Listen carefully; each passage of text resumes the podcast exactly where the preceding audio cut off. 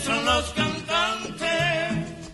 Con una de las canciones más emblemáticas del repertorio musical cubano, empezamos este podcast, donde el músico y compositor santiaguero Rodolfo Bayán nos compartirá una breve historia del son. Quédate, que ya comienza.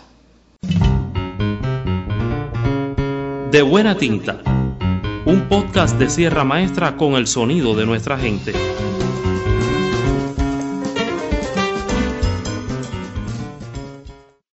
Aunque muchos creen que fue en La Habana, lo cierto es que el son cubano nació en la zona suroriental a finales del siglo XIX. Un grupo de trovadores ambulantes expandieron la nueva música, destacándose Nenema Fugaz, de ascendencia haitiana, quien fue el más fuerte cultivador del género.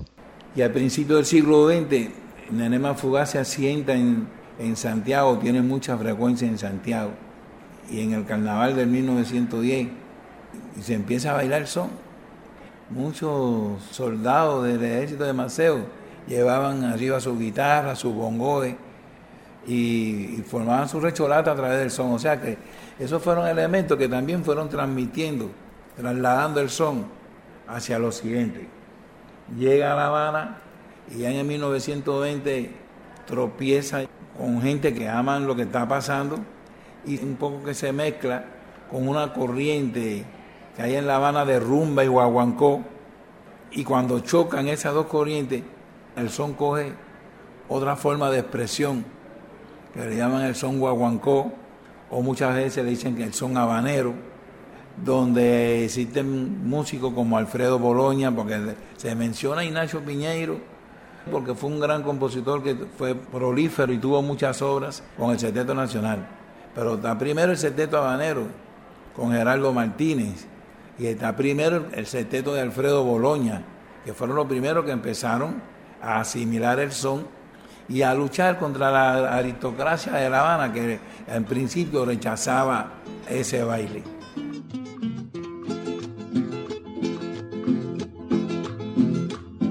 Siento por Santiago una pasión que jamás puedo explicar, porque allí dejé mi amor y no le puedo consolar. Sin embargo, podemos decir que paralelamente en Santiago, el son mantenía sus raíces auténticas. Los figurados genuinos, el montuno de Monte Adentro se mantiene aquí, en la zona oriental y parte de hasta el centro, pudiéramos decir.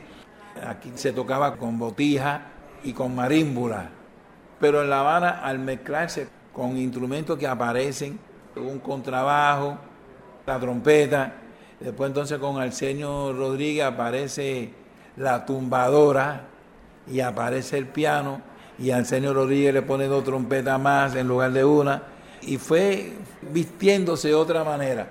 Pero abajo mantenía la esencia que es la síncopa, el sincopado que es un elemento musical que es el que mantiene la singularidad del son por encima de todos los ritmos que se inventaron en Cuba. Una de las cosas que me llamó la atención fue que Pupi Pedroso dijo que el son es el padre de los ritmos cubanos, pero también el son ha tenido influencia en otros países de Latinoamérica. Sí, lo ha tenido porque el son ha influido mucho en la salsa. Cuando tú estudias la salsa, es son abajo. ¿Qué es lo que pasa? Que las orquestaciones tienen una armonía moderna y se nutre también de otros ingredientes porque también tiene cosas de jazz, tiene cosas de tamborito. Hay un elemento en la salsa que es esto. Tú lo vas a sentir en el cencerro. Eso, eso es de tamborito. O sea, que la salsa es una mezcla de ritmo latino donde el son predomina en el tumbado del piano y en el tumbado del bajo, que si no tuviera eso, no fuera salsa. ¿Cómo usted calificaría la salud del son en Santiago de Cuba hoy?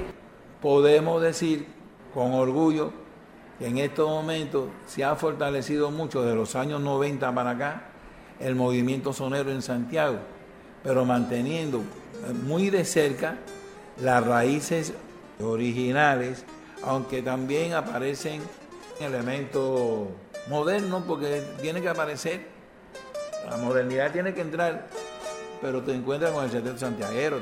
Nosotros tenemos en Santiago más de 30 septetos que tocan el son como tiene que tocarse. En el tumbado del 3 aparecen cosas modernas también.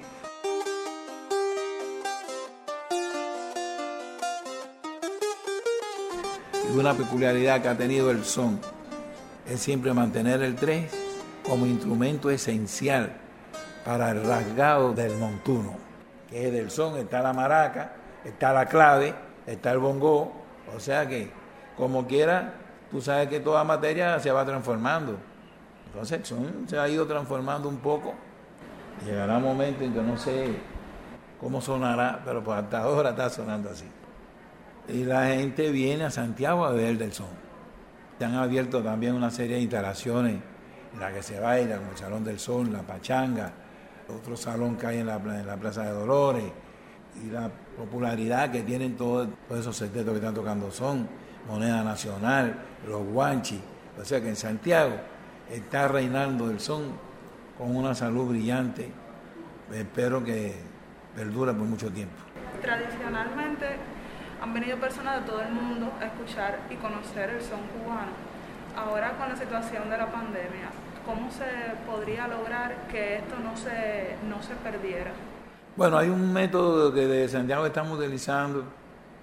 Yo le estoy dando mucho valor a las transmisiones streaming online con día video, que está haciendo muchas cosas donde está presente la, la cultura santiaguera. Y esa gente tiene muchos visitantes. Y también te puedo decir que del movimiento sonero este que hay en Santiago, se han desprendido muchos músicos que están haciendo este son en Europa, en Argentina, en México. O sea que poco a poco el son se va trasladando. Yo quisiera que tuviera los dominicanos bailando son. Es uno de los países que más ha asimilado el son cubano. En Santo Domingo, incluso yo he traído a Santiago bailadores de son. Y el, son se ha convertido en el embajador de la cultura cubana. Es un símbolo en estos momentos. Santiago me sacaron y llevaron para La Habana de la música cubana, pues el líder me nombraron. Muchos que me criticaron y hasta crearon la duda trataron de que no suba, pero gané en experiencia, pues no tengo competencia porque soy el son de Cuba. Pues Fue un podcast de Daniela Verdesia. Puedes encontrar más contenido como este en nuestras redes sociales y plataformas digitales con la etiqueta de Buena Tinta.